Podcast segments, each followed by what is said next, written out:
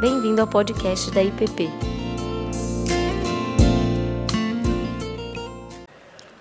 Bom dia, meus irmãos e minhas irmãs. Vamos começar nossa aula. É... Vamos começar com a leitura bíblica. Capítulo 15 do Evangelho de Lucas. Capítulo 15, Evangelho de Lucas.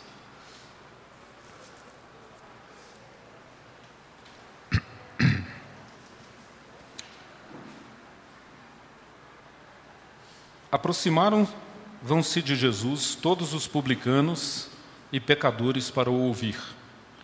E murmuravam os fariseus e os escribas, dizendo: Este recebe pecadores e come com eles. Então lhes propôs Jesus esta parábola: Qual de vós é o homem que, possuindo cem ovelhas e perdendo uma delas, não deixa no deserto as noventa e nove e vai em busca da que se perdeu? Até encontrá-la. Achando-a, põe-na sobre os ombros, cheio de júbilo, e indo para casa, reúne os amigos e vizinhos, dizendo-lhes: Alegrai-vos comigo, porque já achei a minha ovelha perdida. Digo-vos que assim haverá maior júbilo no céu por um pecador que se arrepende do que por noventa e nove justos que não necessitam de arrependimento. Ou qual é a mulher que, tendo dez dracmas, se perder uma, não acende a candeia, varre a casa e procura diligentemente até encontrá-la? E, tendo-a achada, reúne as amigas e vizinhas, dizendo: Alegrai-vos comigo, porque achei a dracma que eu tinha perdido. E eu vos afirmo que, de igual modo, há júbilo diante dos anjos de Deus por um pecador que se arrepende. Continuou: Certo homem tinha dois filhos. O mais moço deles disse ao pai: Pai, dá-me a parte dos bens que me cabe e ele lhes repartiu os haveres. Passados não muitos dias, o filho mais moço, ajuntando tudo o que era seu, partiu para uma terra distante e lá dissipou todos os seus bens, vivendo dissolutamente. Depois de ter consumido tudo, sobreveio àquele país uma grande fome e ele começou a passar necessidade. Então ele foi e se agregou a um dos cidadãos daquela terra, e este o mandou para os seus campos a guardar porcos. Ali desejava ele fartar-se das alfarrobas dos porcos que os porcos comiam, mas ninguém lhe dava nada. Então, caindo em si, disse: Quantos trabalhadores de meu pai têm pão com fartura e eu aqui morro de fome? Lembrar-me-ei, levantar-me-ei e irei ter com meu pai e lhe darei e lhe direi: Pai, pequei contra o céu e diante de ti. Já não sou digno de ser chamado teu filho, trata-me como um dos teus trabalhadores. E levantando-se foi para o pai. Vinha ele ainda longe quando seu pai o avistou e, compadecido dele, correndo, o abraçou e beijou. E o filho disse: Pai, pequei contra o céu e diante de ti. Já não sou digno de ser chamado teu filho. O pai, porém, disse aos seus servos: Trazei depressa a melhor roupa, vestiu, ponde-lhe um anel no dedo e sandálias nos pés. Trazei também e matai o novilho cerrado. Comamos e regozijemo-nos porque este meu filho estava morto e reviveu, reviveu, estava perdido e foi achado, e começaram a regozijar-se. Ora, o filho mais velho estivera no campo, e quando voltava, ao aproximar-se da casa, ouviu a música e as danças.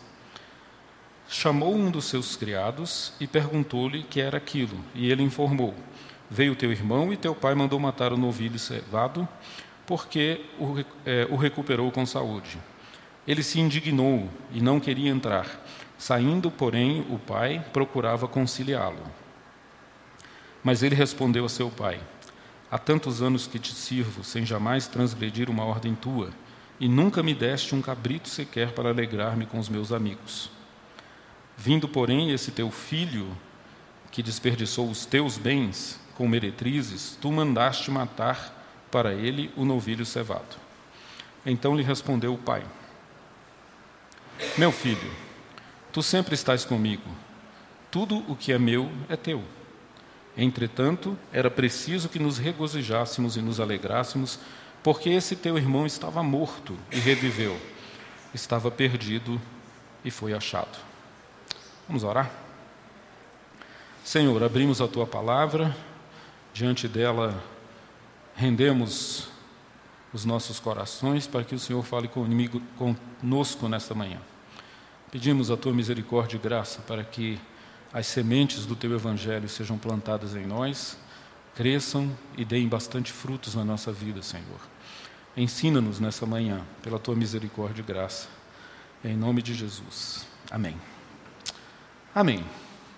Temos então estudado, pensado sobre esse caminho da vida devocional que passa, tanto eu como Rômulo temos insistido com vocês, passa pelo coração, passa pelos, pelos afetos, pelas emoções.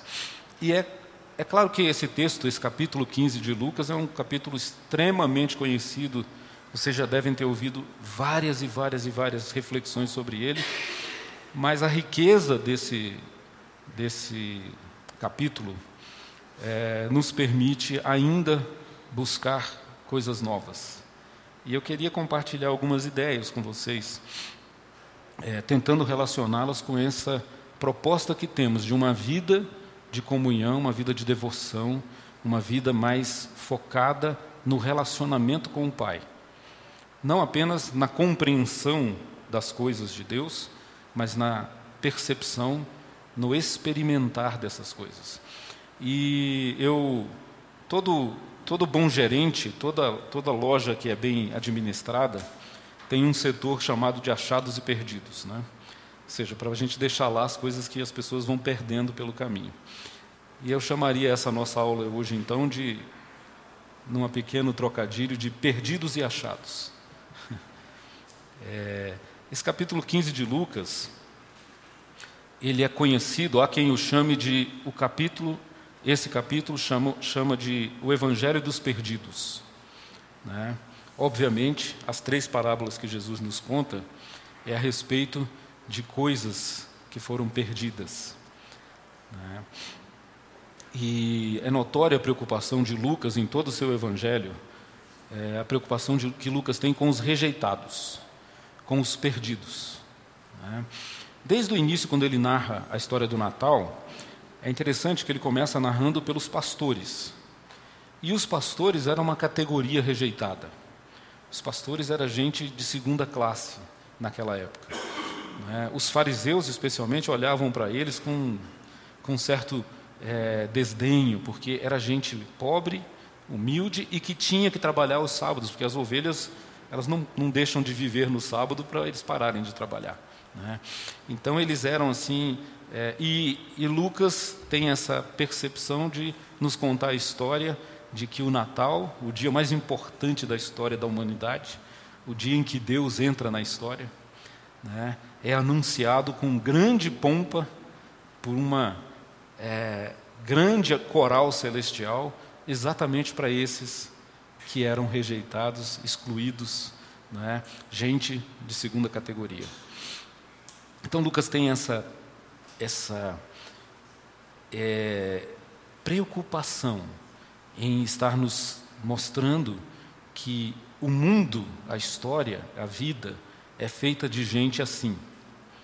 Gente desprezada, gente rejeitada, gente de periferia, é feita de gente é, perdida, confusa, é, gente que não sabe muito bem as decisões que toma, gente que erra, né? gente que se perde, gente que chora, gente que se machuca.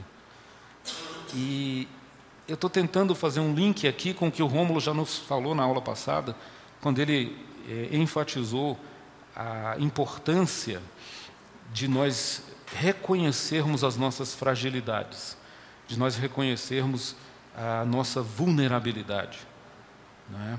como um, um instrumento, um caminho que Deus usa para trabalhar conosco num nível mais profundo. Né? O Rômulo até insistiu. Eu estava conversando com ele, dizendo que eu achei que foi o, o cerne da aula dele, essa ideia, né? de que Deus não está preocupado em resolver os nossos problemas. Deus está preocupado em transformar o nosso coração. São duas coisas bem diferentes. E ele trabalhou muito isso na outra aula. E para mim, esse, esse, capítulo 15 de Lucas é, digamos assim, um, um case, né? um modelo, um caso de como Deus faz isso. através de três ideias. Então, a, a mensagem central de Lucas é, seria a seguinte: Jesus é a oportunidade de reconciliação. Jesus é a oportunidade de reconciliação. A entrada de Deus na história é uma entrada que diz assim: vou usar as palavras dele, abre aspas. Vinde a mim, todos vós que estáis cansados e sobrecarregados, e eu vos aliviarei. Esse, é, esse é o convite que é retratado assim como, como a ideia central do Evangelho de Lucas. Né? Então, é a chance de retornar, é a chance de ser resgatado, é a chance de ser encontrado. E essas três parábolas nos mostram mais ou menos como isso funciona. Eu diria assim: a maturidade que nos leva a uma vida devocional mais profunda é o entendimento de que, se estamos vivos, se estamos aqui, se ainda não morremos, não passamos dessa para melhor, se ainda continuamos a nossa caminhada, se a nossa jornada prossegue, então, em algum momento, nós estaremos perdidos. Ou estivemos, ou estamos, ou estaremos. Porque depois da queda, depois desse evento catastrófico que aconteceu na história humana, o mundo é um mundo complexo e paradoxal. As coisas não são lineares no nosso mundo. Então, eu diria: que bom que é assim, que bom que somos esse tipo de gente, porque Jesus disse que é para esse tipo de gente que ele veio. Pois os sãos não precisam de médico. Essa é a ideia de Lucas. Então, assim, é, se você, meu irmão, minha irmã, como eu, consegue se reconhecer em algum momento, em algum ponto, em alguma circunstância, em alguma particularidade. Né? Eu não estou dizendo que somos é, doentes crônicos e, e, e que somos completamente doentes. Não é isso que eu estou dizendo. Todos nós carregamos a beleza da imagem do Criador. Agora, hoje, por mais que você se olhe e diga eu estou mal, ainda assim há um resquício em você. É, já se disse que a água, por mais suja que seja, por mais poluída que esteja, na essência continua sendo água. E sempre será tratável. Né? É, quando você vê uma piscina verde, cheia de algas, cheia de sujeira, você olha assim, rapaz, nunca mais eu entro nesse negócio. Coloca na mão de um bom piscineiro, né, que um dia e meio depois ela está prontinha para ser usada. Depende do que você coloca lá. Né? Então, somos isso, graças a Deus que Ele veio para gente como nós. Essa é a ideia de Lucas. E aí eu queria é, compartilhar com vocês que nesse capítulo existe aquilo que eu chamaria de o quarteto dos perdidos. Nós, os perdidos. São quatro tipos que Jesus apresenta. É, e quando eu estava pensando nisso, eu pensei assim: é melhor dizer não quatro tipos de pessoas, porque senão nós vamos começar a nos comparar e tentar achar quais, qual desse tipo eu me encaixo. Né? É, e aí eu pensei: não, não são quatro tipos de pessoas, são quatro momentos de cada um de nós, quatro estados que cada um de nós pode ter no decorrer da nossa história de perdimento, de espécie de, de, de, de estar perdido sob uma determinada forma. Então, é, eu sempre gosto, quando eu vejo textos com personagens bíblicos, de imaginar assim: onde eu me encaixo nesse personagem? E é incrível, porque você sempre vai achar onde você se encaixa, nos bons e nos maus. Esse é que é o ponto. A Bíblia é profundamente rica para conseguir fazer essas associações com a minha vida, a Bíblia não é uma conversa sobre os outros. A Bíblia é uma conversa sobre mim, sobre você, sobre cada um de nós. Então fiquemos assim: quatro momentos na nossa história em que seremos um tipo de perdido. E os quatro tipos são o seguinte: eles estão retratados em quatro figuras, em quatro metáforas que o capítulo 15 de Lucas que nós lemos nos diz. A primeira figura primeiro estado em que nos encontramos perdidos é a figura da moeda. Qual é a característica da moeda? A dracma. A dracma é uma moeda. A mulher, segundo Jesus, tinha dez moedas. E ela perde uma delas. Ela se perde. Se perde dentro de casa, se perde na sala. Então, é, somos moeda perdida quando nada podemos fazer. Uma moeda perdida não faz nada, não tem nada que ela possa fazer para deixar de estar perdida. Ela simplesmente está perdida. Nada podemos fazer.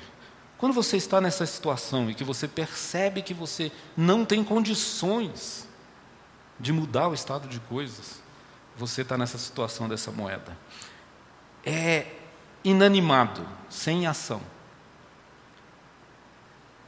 A Bíblia descreve esse estado de uma maneira ampla para toda a humanidade como mortos em seus delitos e pecados. Nada poderíamos fazer se Deus não desse o primeiro passo em nossa direção.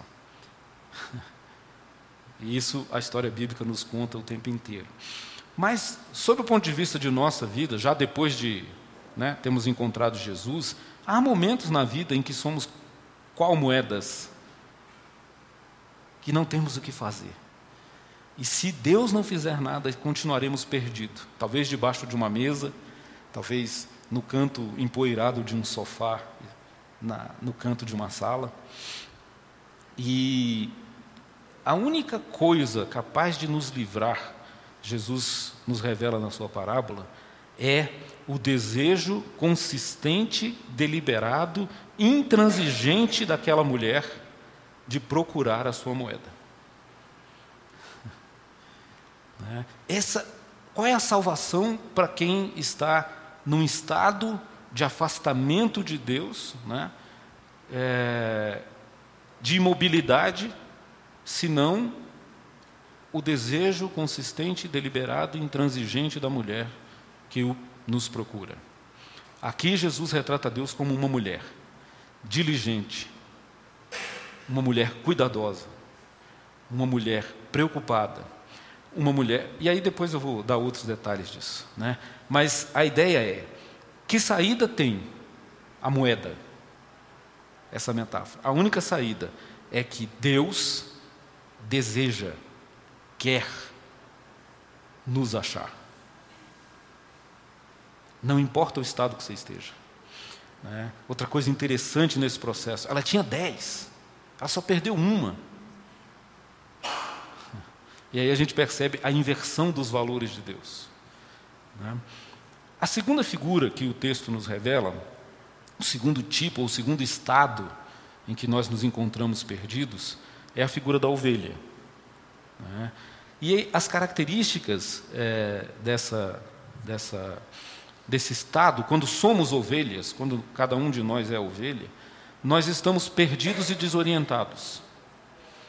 A ovelha vem caminhando com o rebanho, são cem, né? o pastor está chamando, o pastor mostra o caminho. Por alguma razão, essa ovelha se perde desse caminho. Talvez por teimosia, talvez por curiosidade, porque ela quis experimentar outras coisas no meio do caminho. Jesus não explicita isso, mas uma ovelha que se perde do pastor, no mínimo está desatenta. Né? Ou está procurando outras coisas, ou está deslumbrada com outras coisas. Talvez alguma coisa no meio do caminho chamou a sua atenção e ela tirou os olhos do pastor. Mas o fato é que a característica destes, nós, quando estamos perdidos como ovelhas, estamos perdidos e desorientados. Né? Nós tomamos caminhos errados, tomamos caminhos tortos, erramos nas nossas decisões, fazemos escolhas equivocadas. Né? E aí, os caminhos que com o pastor seriam corretos, seriam planos, seriam é, claros, seriam é, cheios de alimento, seriam suaves, seriam agradáveis. Estes caminhos, quando nós erramos, eles podem se tornar íngremes, eles podem se tornar estranhos, eles podem se tornar perigosos. E aí nós nos encontramos nesse estado, perdidos, desorientados, sem saber o que fazer. A característica desse tipo de gente, ou de nós, quando estamos nesse tipo de situação, né, a da moeda é que nada se pode fazer. A, a característica da ovelha é que ela não sabe voltar. Ela não, ela não sabe mais, ela se perdeu, ela não sabe o caminho de volta. E aí o que lhe resta é chorar. Ferida, machucada, com frio, sozinha, o que, é que ela faz? Chora, berra, grita, pede socorro. Então, vejam, Jesus vai é, revelando estados. Quando nós somos moeda, a gente nem, nem chorar a gente consegue mais. Quando a gente é ovelha, a gente chora. Né? Machucados e feridos, só nos resta chorar. Qual a saída?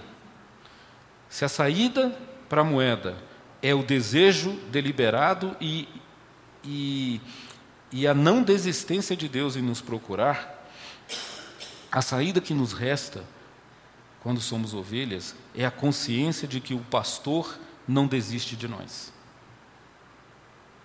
Veja como a história é interessante, como Jesus é criterioso nos detalhes. Ele diz assim: olha, no final do dia, puxa, no final do dia a gente já está cansado. Você já trabalhou o dia inteiro, você já cuidou daquele, daquele o dia todo. E aí você olha para o rebanho, tem 99. Né? Nas moedas nós temos um problema de 10%, e Deus não desiste. Mas nas ovelhas é 1%. Que importância tem? Essa ovelha toda vez me dá trabalho. Ela vive teimando, ela escolhe os caminhos errados. Estou cansado, passei o dia trabalhando. Essas ideias que passam no coração humano não passam no coração divino. Para ele, 1% e 100% tem o mesmo valor. Que maravilha esse pastor. A nossa saída, quando estamos perdidos como ovelhas que se desviaram, que erraram, que pisaram na bola, né, é saber que Ele não desiste de nós. Ele sai de noite cansado. Imaginem a figura de Jesus carregando a sua cruz, né, a Bíblia nos relata que ele caiu diversas vezes no caminho porque estava cansado. Porque era pesada aquela cruz. Mas ele não desiste. Ele vai até o fim. Esse é o bom pastor, que não desiste. Ele desce por caminhos perigosos. A encarnação é Deus entrando no mundo perigoso. Falei no começo daquele bebezinho, né? Aquele bebezinho estava sujeito ao dragão, lembra de Apocalipse? Se você pega essa metáfora do dragão, você imagina o tamanho do perigo que é a escolha de Deus pela encarnação. Numa criança, dependendo de José e Maria, dois, duas pessoas simples e humildes. Né?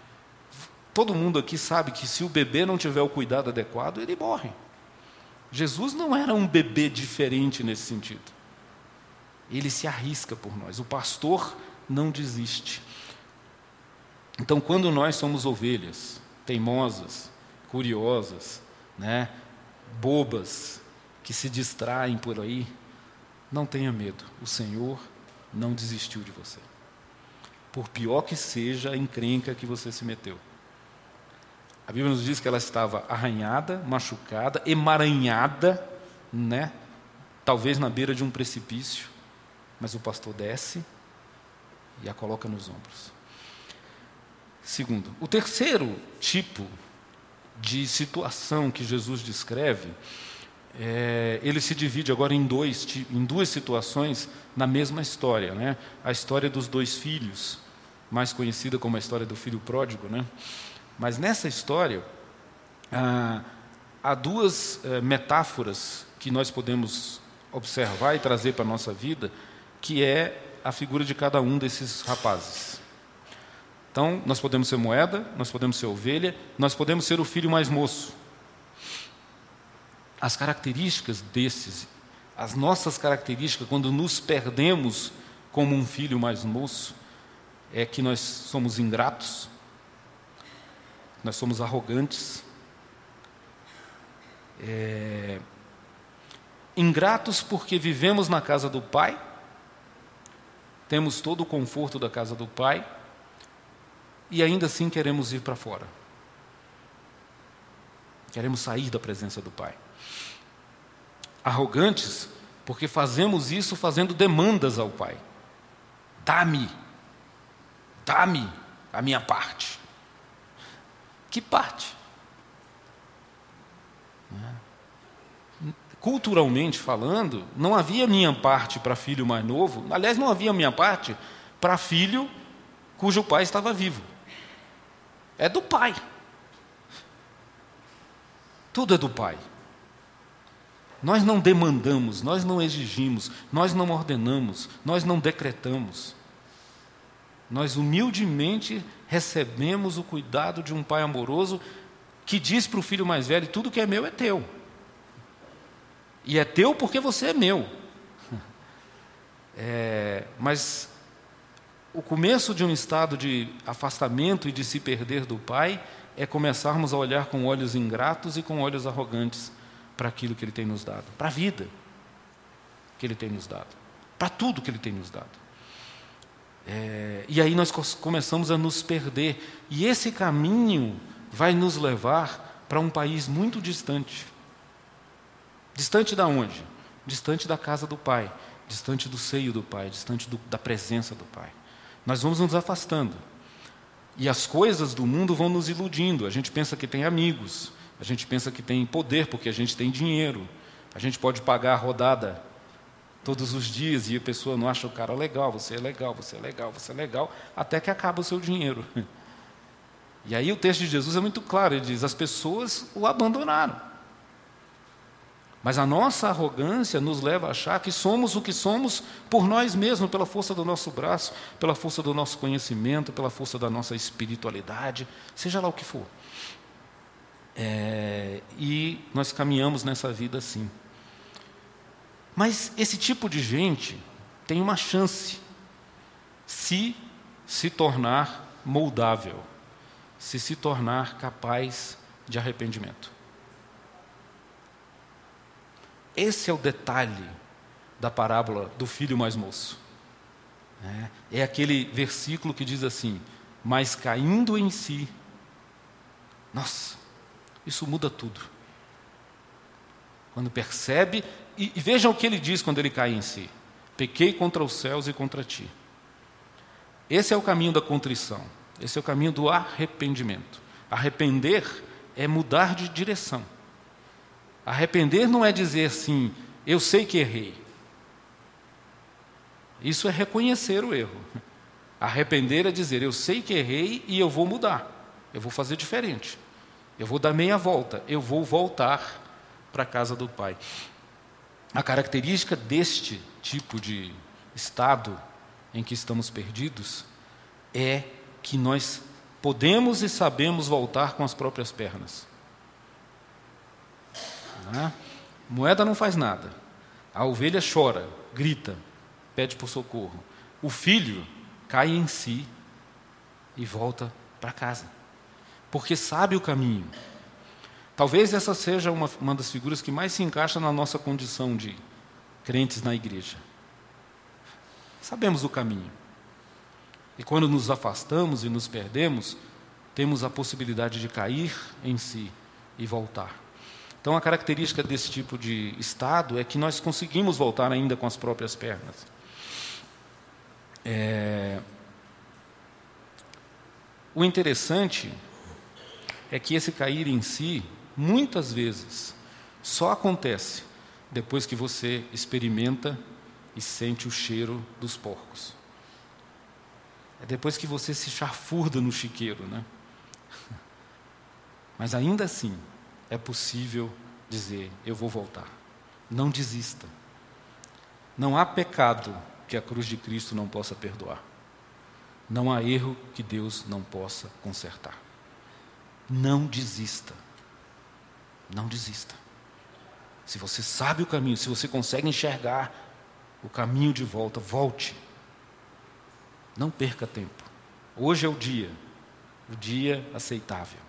Volte. Levante, tome uma postura e volte. Porque a saída nesse processo, a saída que nos resta, é a paciência do Pai. um pai que espera no portão, todo dia, todo dia, todo dia, todo dia, até que não haja mais dia.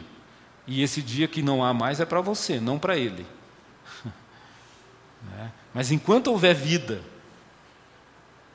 o Pai está te esperando. Ele é o Deus da paciência. Paciente, paciente, longânimo. É. Queria ler uma poesia para vocês nesse ponto. Na verdade, é uma oração de um livro de orações.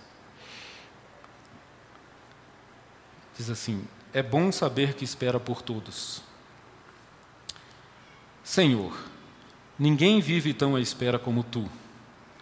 Na tua misericórdia, esperas por todos, pelos que estão longe e pelos que estão perto, pelos que se lembram e pelos que têm o coração submerso no esquecimento mais fundo pelos que todos os dias rezam a Ti, vem, Senhor, e por aqueles cuja oração é uma ferida silenciosa, um tormento, uma revolta.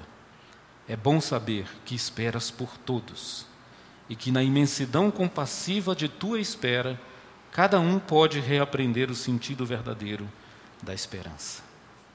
Amém. Esse é o Pai. Espera no portão, espera por qualquer um Basta que você caia em si e levante-se e diga: Voltarei à casa do Pai. O quarto tipo é a figura do filho mais velho. É, a característica desse filho ela é perigosa. Nós estamos sempre andando numa corda, é, corda bamba, né? Estamos sempre na linha da navalha, perigando cair para o lado de cá do filho mais velho se é que já não o somos, e muitas vezes somos. É, a característica é a religiosidade que nos dá a ilusão de que estamos perto, mas sem experimentar essa proximidade de Deus. Estamos dentro da casa, mas não percebemos a Sua presença. Meio como Marta, preocupada com os afazeres enquanto Jesus estava na sala de estar. E ela perdendo a oportunidade de se sentar aos pés dele, como Maria fazia. Esses são os fariseus. Toda essa história de Jesus, se vocês perceberam no versículo 1, ela começa porque a Bíblia, Lucas nos diz: muitos publicanos, muitos pecadores vinham até Jesus. Por que será? Por que será que os pecadores vinham até Jesus? Será que é porque ele condenava e dizia: olha, se vocês não se cuidarem, vocês vão para o inferno? Por que será? Mas Lucas constata isso. Muitos pecadores vinham até Jesus. E aí, os filhos mais velhos, os fariseus, ficavam dali olhando e dizendo assim: hum, esse Jesus aí, hein, aceita qualquer um. Né? E Jesus percebe isso e diz assim: vem cá, deixa eu contar para vocês umas historinhas. E aí ele conta as três parábolas. Ou seja, as parábolas são uma resposta à crítica que os fariseus faziam a Jesus, porque ele se misturava com gente impura. Tá? Esse filho mais velho, é, Jesus o, o compara, ou melhor dizendo, quando somos assim, quando somos fariseus, o Rômulo deu uma aula sobre os fariseus, né? E, e eu lembro que ele falava, na, nas conversas, ele dizia assim: a minha preocupação não é deixar claro para eles o que é um fariseu, porque a gente sabe o que é. E a gente costuma dizer assim: ah, então não sou eu. A preocupação do Rômulo é mostrar assim: como que a gente pode se tornar isso? Né? E é essa a ideia de Jesus. Jesus, ainda assim, aqui, ele não está destruindo os filhos mais velhos. Ele está dando uma oportunidade. Tanto é que no fim da parábola o pai desce e vai conversar com o filho e diz: Cara, vem. Né? Bom, mas Jesus compara, quando a gente é assim, com um fermento ruim, com um fermento que contamina toda uma massa e estraga. Né? Quem estraga? Os publicanos. Os pecadores e publicanos são ingredientes desse bolo que Deus usa para transformar meros ingredientes numa coisa melhor. Fariseu é que é fermento estragado.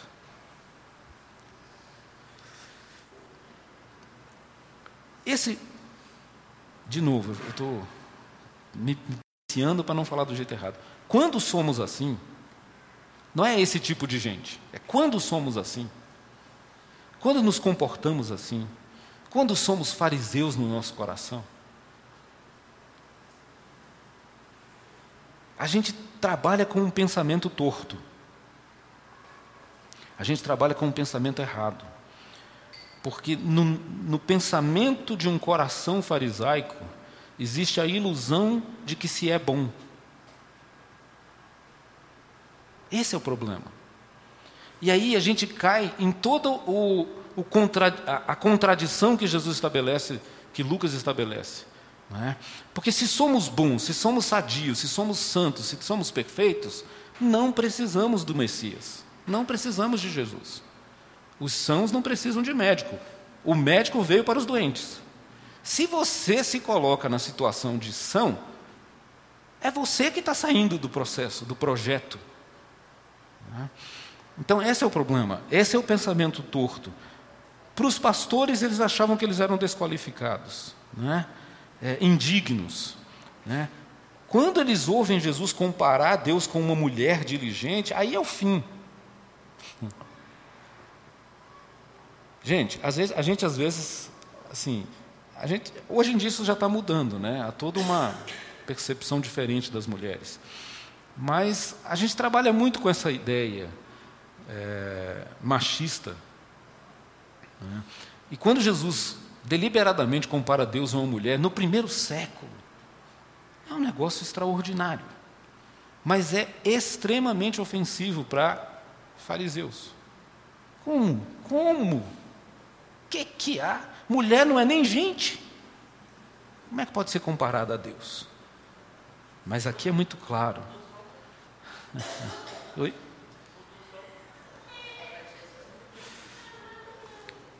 É. Quando ele compara a, a um pai, na cabeça do fariseu, é assim: mas esse pai aí, esse pai é um fraco. Como que esse pai deu as coisas dele para o filho? Esse pai é um fraco. É um fraco. Esse pai é um bobão que fica esperando no portão. Então, a gente tem uma cabeça torta quando a gente é fariseu, a gente tem uma cabeça torta com relação aos outros, porque a gente acha que somos melhor, acha que é melhor do que os outros. Nós achamos, quando somos fariseus. E a gente tem uma cabeça torta em relação a Deus, porque a gente começa a achar que Deus está errado. É a síndrome de Jonas. Senhor, tu não pode fazer desse jeito. Eu te proíbo. Que negócio é esse de aceitar pecador? Não. É Jonas. Então, esse é o problema. Que saída resta para esse tipo de coração. Existe saída? Existe. Porque o Pai continua sendo o mesmo. A saída, mas só tem uma. Quando você se perceber perdido nesse tipo de pensamento, eu sou melhor que os outros, eu mereço mais que os outros, eu passei a vida toda servindo, eu sou mais bonzinho, eu sou mais bonitinho. Quando você tiver nesse tipo de pensamento, quando nós estivermos nisso, só tem uma saída. E a saída é aceitar o convite do Pai para participar da festa. Senão você fica fora. Jesus deliberadamente não nos dá o destino desse rapaz. A parábola termina com um convite. O que significa duas coisas. Uma, tem chance. Duas, você pode perder. Se você não mudar o coração e não passar a se ver como um dos necessitados e carentes, fica difícil. Você vai ficar lá fora ouvindo o som da festa e com o coração amargurado, dizendo: coitadinho de mim, eu, eu que era bom. Né? Então, a saída, que saída resta? Aceite o convite, participe da festa, Junte-se aos seus irmãos que estão sendo alcançados pela misericórdia de Deus. Torne-se um deles. Né? Então, essas são as quatro figuras e as quatro estados em que nós podemos estar para estar perdidos. Como as parábolas relatam Deus? Elas essas saídas que eu disse que há, essas soluções que há, estão no caráter do Deus que Jesus revela. Que caráter é esse?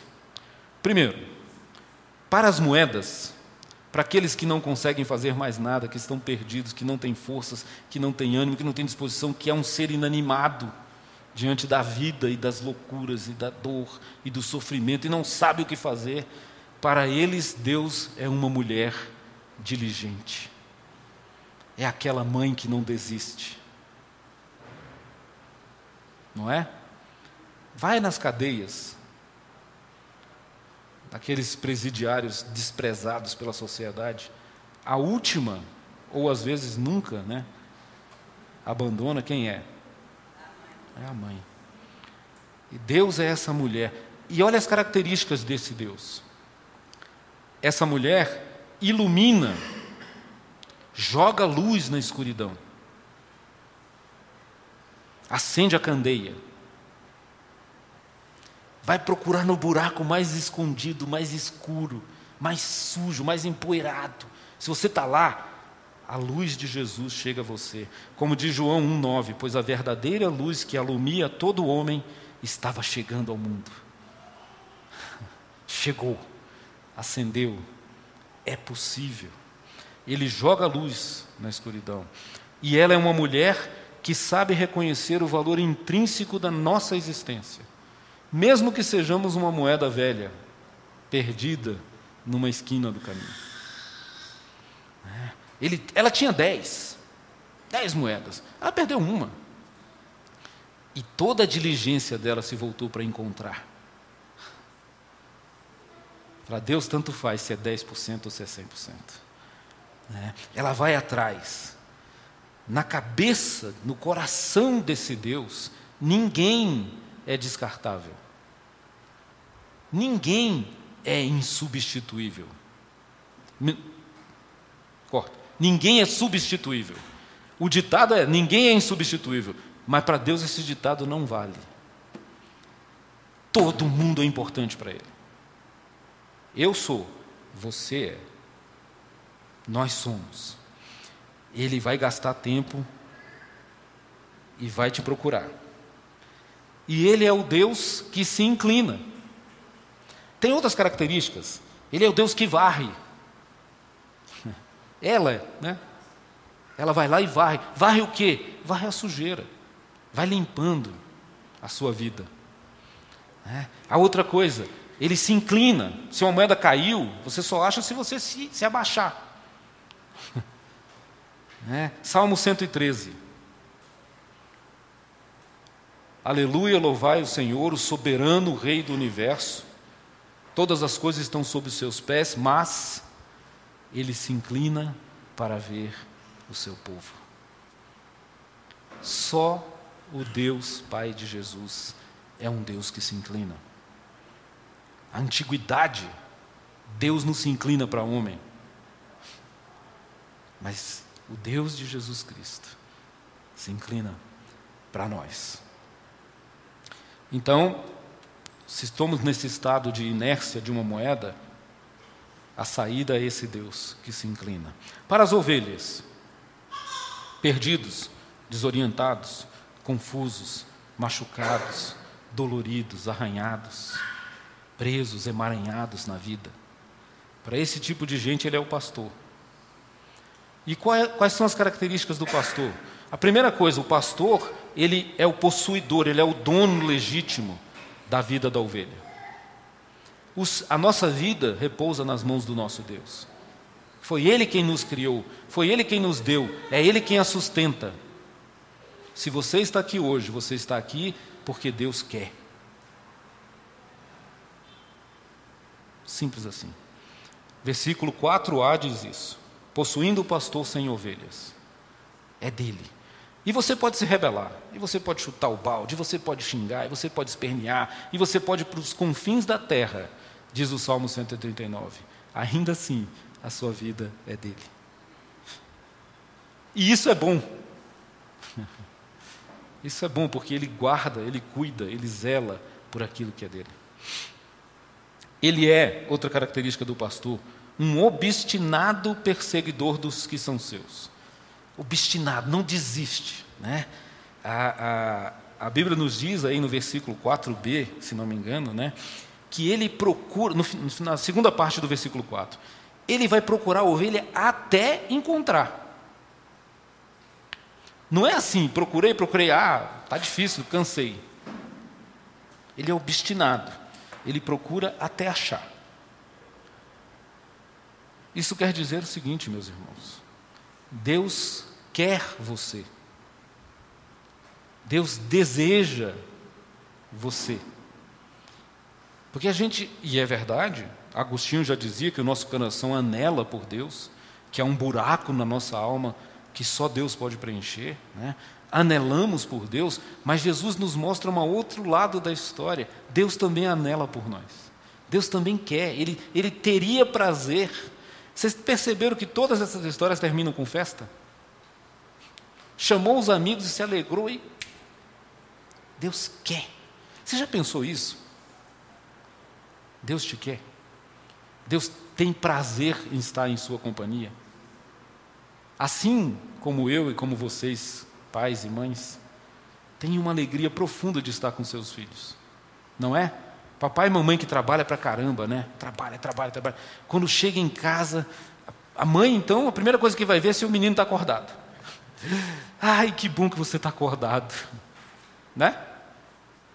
Pai também. A gente sente falta. A gente quer estar com os nossos. Deus é assim. Tem gente que não é, mas esse, esses aí não são o padrão. Esses são os tortos. Eu estou falando do que deve ser. Né? É, Deus quer você, Deus quer a sua companhia.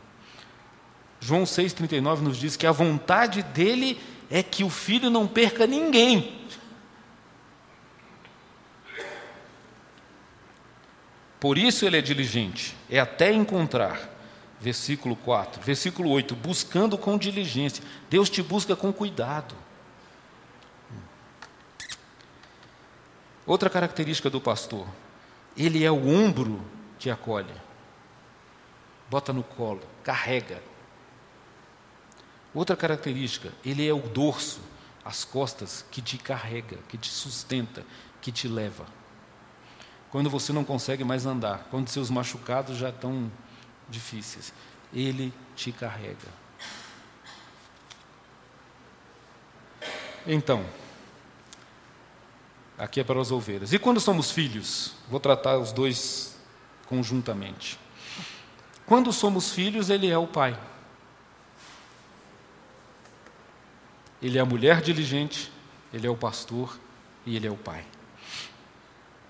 Pai, como eu já disse, paciente não é aquele pai irritado, estressado, que chega em casa já dando bronca e chutando e dizendo que menino só me dá trabalho e que eu passei o dia inteiro, estou cansado, me deixa em paz. Né? Não é aquele pai que só quer o filhinho cheirosinho, banhado, bonitinho, depois que a mãe passou o dia inteiro ralando, né? só para dar um cheirinho e dizer assim: vai dormir. Não. Ele é o pai que espera no portão e te abraça enquanto você chega mulambento maltrapilho, sujo, suado. Né? Ele beija, ele abraça, ele acolhe. Ele é o pai gracioso. Ele é o pai que dá os seus bens. O que é meu é teu. Usufrua. O banquete está colocado, coma. Essas são as metáforas de Jesus. Ele é o pai misericordioso.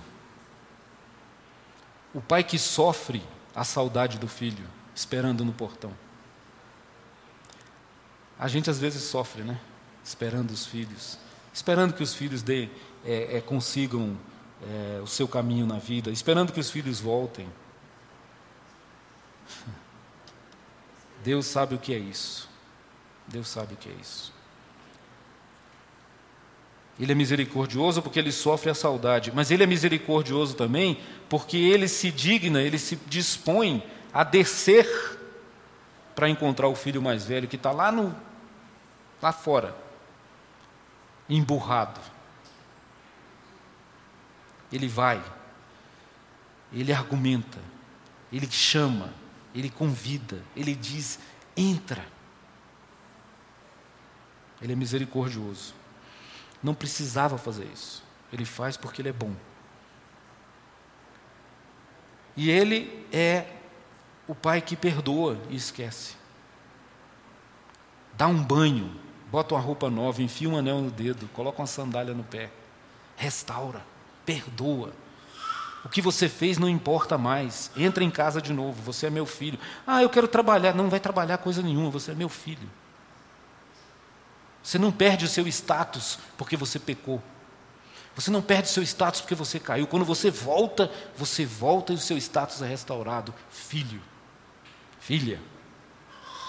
Esse é um pai que perdoa e esquece, que vai ao filho mais velho, rabugento, chato, encrenqueiro, legalista, e diz assim: Cara, vamos nos alegrar.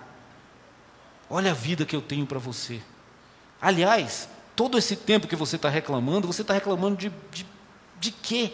Tudo é teu, por que, que você não matou esse boi aí, esse bezerro, e já fez essa festa com teus amigos? Que, que você está esperando? Fica preocupado com a vida do outro.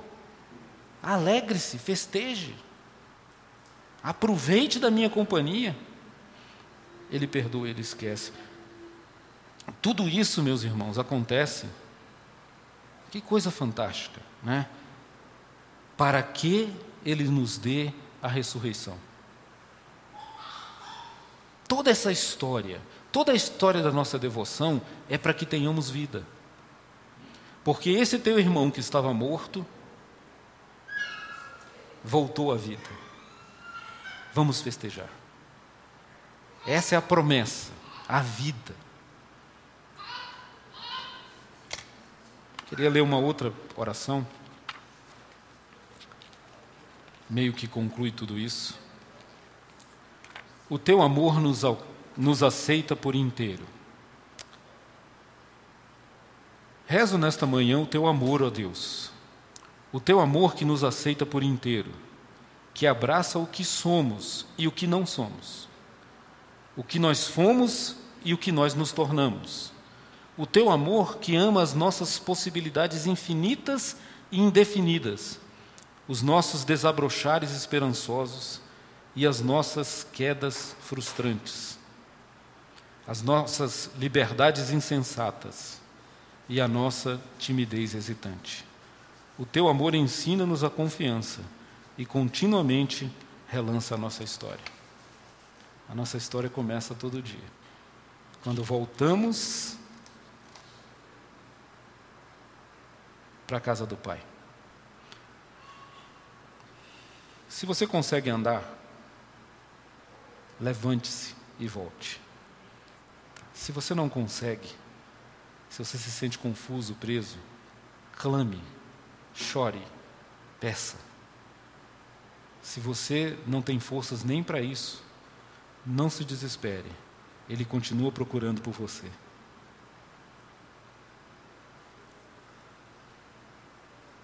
E se você está iludido, achando que é bom demais, que já está tudo certo e que Deus é teu devedor, repense. Entre na festa, coma do pão, beba do cálice.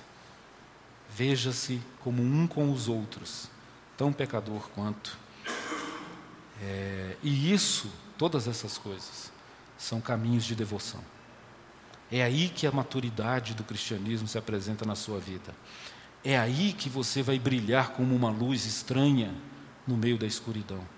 Porque as pessoas, como disse o Rômulo semana passada, verão as suas fraquezas, verão que você não é perfeito, mas verão que você está em paz. Porque o Pai te acolheu. E elas vão dizer: puxa, era tudo o que eu queria. Era uma casa de pai, era um colo de mãe, era a luz da vida. É assim que a gente brilha, gente. Né? É... Eu vou terminar aqui e vou abrir para perguntas. Já tem uma ali. A Deia quer falar? É, deixa eu ver se aqui está bom. Som.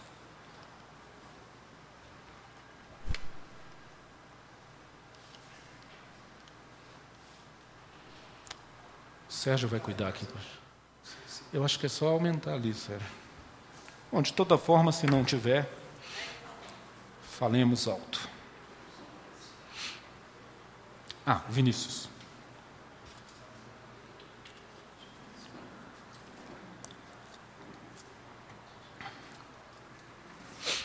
Enquanto ele conserta, só, só fechando a ideia, né? A, a vida espiritual, a nossa espiritualidade, a nossa devoção, ela se sustenta nesses dois fundamentos. Uma percepção adequada de quem nós somos e de quem os outros são, e uma percepção adequada de quem Deus é. Se num desses dois lados você está equivocado, a coisa não funciona muito bem. Não, é, não quer dizer que você está perdido, né? porque Deus é misericordioso. Mas procure essas percepções mais adequadas sobre quem é Deus e sobre quem você é e os outros são. Fala, Débora. É, eu estava tentando aqui esperar pelo seguinte: hum. aquele que está perdido cai em si.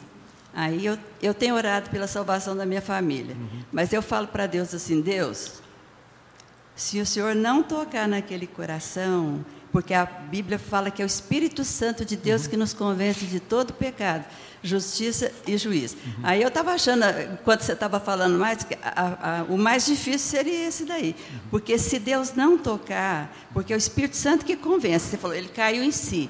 É só para dizer que até para esse que caiu em si, é porque teve a misericórdia de Deus de tocar no coração dele. Sim. O coração duro também. Eu já vi um parente meu, eu falei, eu não me arrependo porque meu coração é duro. Uhum. E, mas até para esse eu sei que Deus é que vai amolecer o coração. Uhum. Então, gente, é, quem está na, na, situação que eu, eu, estou, marido, filhos, pai, irmã, os pais, os irmãos, os homens da família. Então, eu, eu falo para Deus, Deus, se eu olhar a circunstância, não tem jeito, mas eu sei que é o Senhor que convence, eu sei que a mulher situação, tem gente que fala, Déia, você ainda está assistindo, estou, não vou parar enquanto eu, não, eu morrer, não vou parar. Tem gente que já falou para mim, para de orar, não tem jeito, não paro não, entende? Então, eu só queria completar isso aí. Eu acho que até o cair em si tem o toque de Deus. Sim. É, é, é, é o, que eu, eu tentei colocar, né? A mesma pessoa pode estar em vários estágios, em qualquer um dos quatro. Nós, eu, se eu fizer uma análise honesta da minha vida, eu vou perceber que eu já estive em todos eles. É? Assim como os pais, os maridos, os filhos e que estão pelos quais nós oramos. O nosso papel é orar. O papel de Deus. Deus é que é a mulher que acende a candeia e vai buscar a moeda. Né? E ele vai fazer isso na hora que ele achar que deve. Nosso papel como irmãos é ser diferente do irmão mais velho. É pedir para o pai que vá buscar o filho. É pedir para o pai que aceite o filho. É se alegrar quando o pai festejar com ele. Né? Daí para frente não nos cabe. Né? Mas é isso, obrigado, é isso mesmo. Cada um de nós somos todos esses quatro. Né? Diga. Eu penso em uma dessas características do pai, do filho pródigo, uhum. é que esse pai conhecia o filho. E também não adiantava ele falar assim, ele ser aquele pai duro, né? Ele ah, já até é parecido como uma mãe. Ele fala, pai, eu quero minha parte da herança. Ele não merecia, foi uma misericórdia. Ele recebeu a misericórdia, ele recebeu uma, uma graça, Sim. esse favor imerecido, uhum. que não era dele. Uhum. E depois de um tempo ele, ah, Vai embora, vou sair. Uhum. O pai entendeu, não sei quantos anos tinha uhum. esse filho, é. quantas coisas esse filho já tinha feito. É, para o pai entender que não adiantava ele prender, uhum. que não adiantava ele tentar segurar e ele ser duro e rígido o suficiente de falar, não, vai ser do jeito que eu quero e ponto, e acabou, você não merece nada, você não tem que querer nada, isso aqui é meu e ponto, acabou. E ele deixou ir. Uhum né? E eu, eu, eu, já tenho uma visão um pouco diferente. Eu não enxergo o pai que ficou ali todos os dias esperando no portão. Uhum. Eu enxergo o pai que acreditou que o filho tinha morrido. Uhum. Que ele falou assim: vai. Não é que ele não amava, é porque ele sabia que não adiantava ele uhum. tentar segurar. E o filho foi, e ele deu por morto. Uhum. E de repente ele falou: Não, peraí, você está vivo. Meu Deus, é. volta, né? Uhum. Tá. Ah, ah, algumas observações que eu, que eu concordo. Uh, e sua, o seu relato inicial me mostra, me, você está falando e eu estou na minha cabeça pensando em Adão. Adão é o arquétipo de toda a humanidade. Né? O que Deus faz com Adão é o que o pai faz com o filho mais novo. Você é livre, vai. Né? É isso. E existe esse quê, essa coisa na humanidade a gente chama teologicamente de livre-arbítrio, né? mas é essa coisa que é assim. Vocês já pararam para pensar é, que Deus é exatamente como a Luísa acabou de descrever? Sim. Porque se ele fosse um Deus carrasco, ou ele amarrava no pé da cama, ou ele descia o chinelo, para falar de leve. Né? É, Deus ele permite, talvez essa seja a boa palavra, ele permite que você vá. Talvez isso seja uma lição para papais e mamães. Né? Não tenta amarrar seu filho na, no pé da cama. Não vai dar certo. Esse não é o modelo de Deus. Mas ele vai errar, Caio. Sim, como nós erramos. Ore por ele. Senhor, protege ele. Mas deixa aí.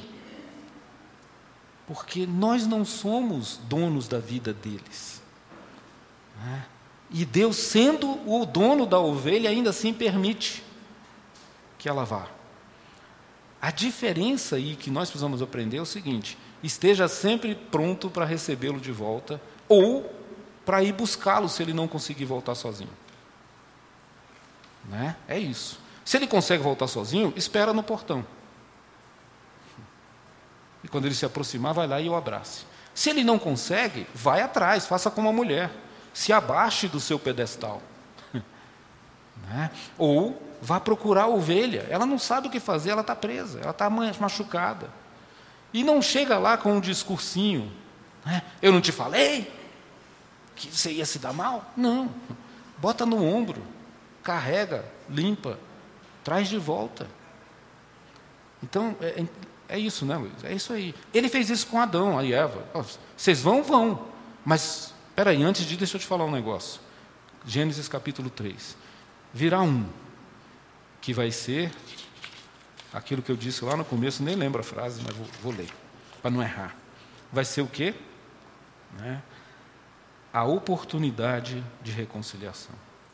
Lá em Gênesis capítulo 3, Deus já disse: a reconciliação está garantida que é Jesus, que é a porta, que é o caminho, que é a ressurreição, que é a vida, que é o bom pastor, que é o pão, que é a luz, que é a água. Ufa, tudo isso. Com relação assim ao pai é, dar por morto, eu concordo em parte assim.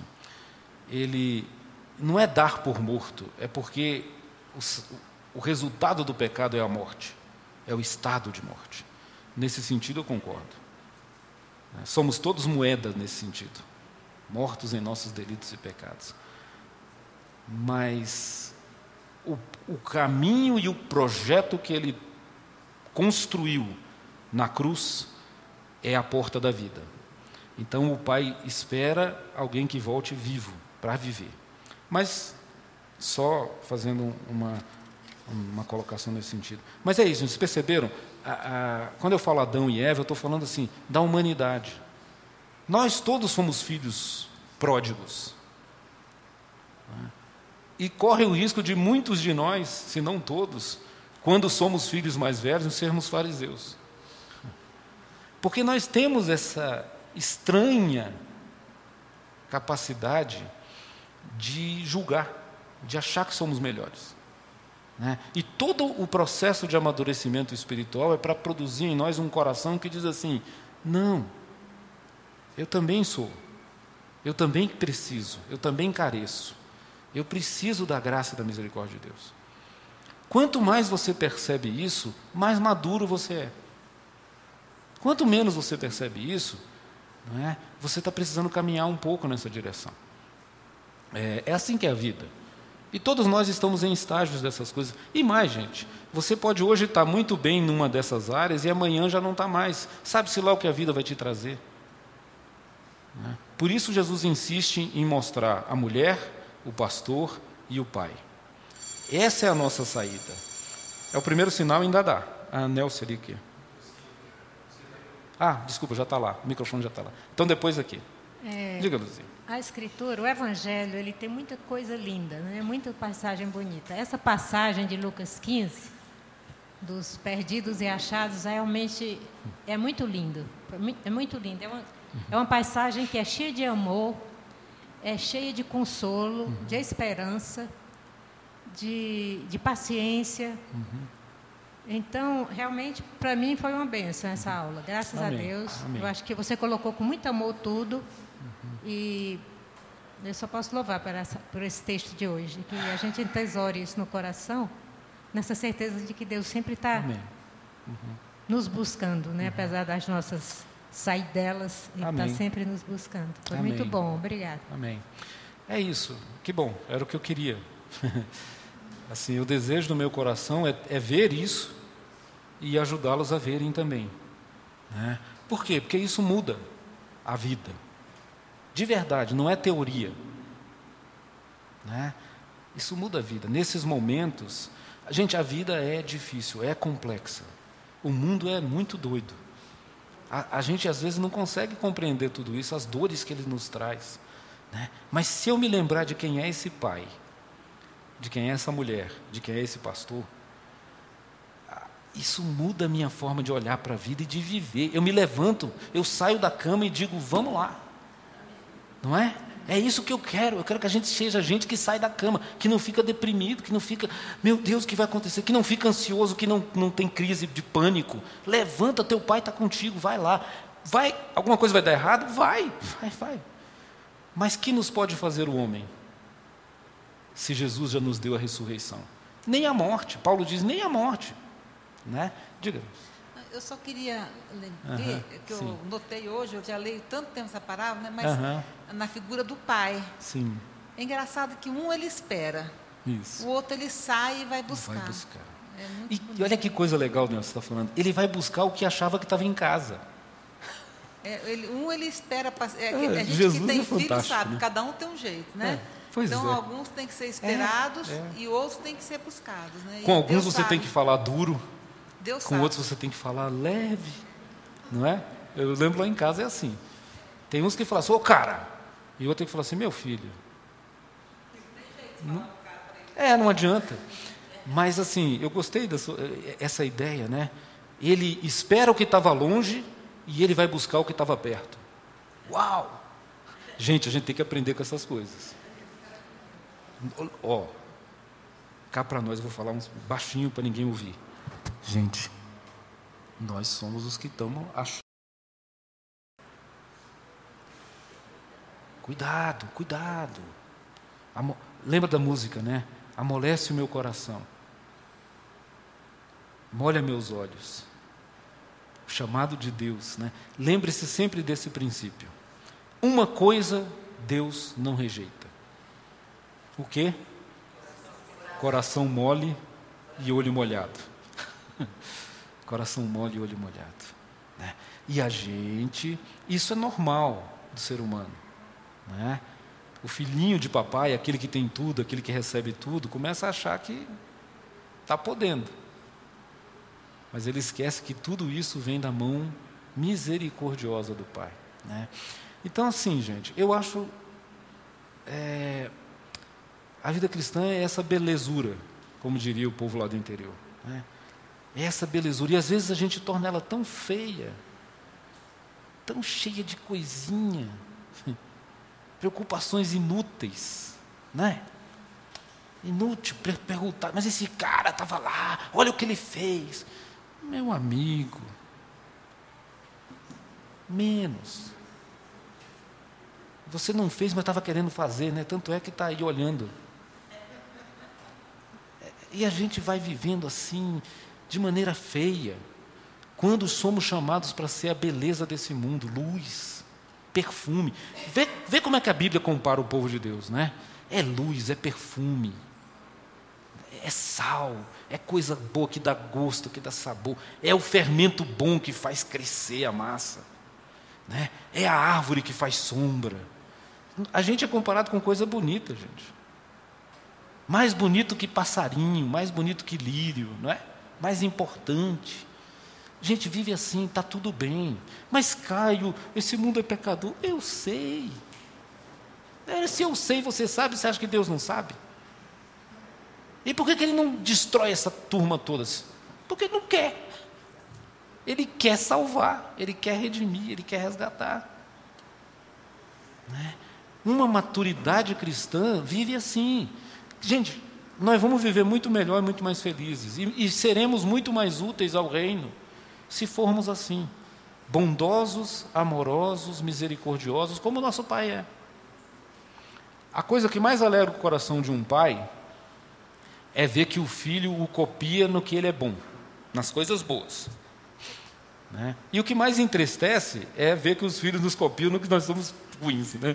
Mas esse problema não tem para Deus. Deus só tem esse lado de cá. Aí a alegria do coração do Pai é ver que nós somos parecidos com Ele.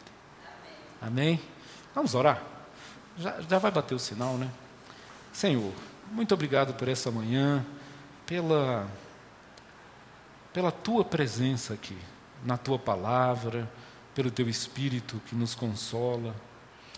Senhor, obrigado por cada vida, por cada irmão que está aqui, por cada sorriso que eu consigo enxergar daqui de cima, por cada olhar que para para refletir sobre essas coisas. Eu te peço, ó Deus, pela tua misericórdia, que nessa manhã o Senhor tire aquelas coisas que são minhas, assim, que não tem muito sentido, mas que o que for teu, o que for a tua palavra, produza frutos de amor, misericórdia e graça na vida de cada um de nós, Senhor. Faz-nos pessoas maduras, com corações amplos, capazes de acolher. Faz-nos, Senhor, gente que parece contigo. É para isso que caminhamos, Senhor, parecidos com Jesus, nosso amado Salvador. Obrigado por essa manhã. Obrigado, Deus, porque o nosso coração, pelo menos o meu, sai daqui alegre, com esperança, como disse a Luzia, Senhor, cheio de esperança. Feliz, ó oh Deus, por ter estado aqui nessa manhã. Que seja assim na vida de cada um e que amanhã e daqui para frente, quando a escuridão chegar, olhemos para a candeia da tua luz quando as pernas doerem, choremos e clamemos pela tua presença. Quando nos dermos conta do nosso estado e do nosso pecado, possamos dizer: Levantar-me-ei e voltarei para a casa do meu Pai. E quando formos duros, sem misericórdia, que o Senhor nos convença a entrar de novo em casa e a participar da festa. Que seja assim no nome de Jesus, nosso Senhor. Amém. Amém. Deus abençoe, gente. Amém. Você acabou de ouvir o podcast da IPP. Para saber mais, acesse nossa página em www.ippdf.com.br.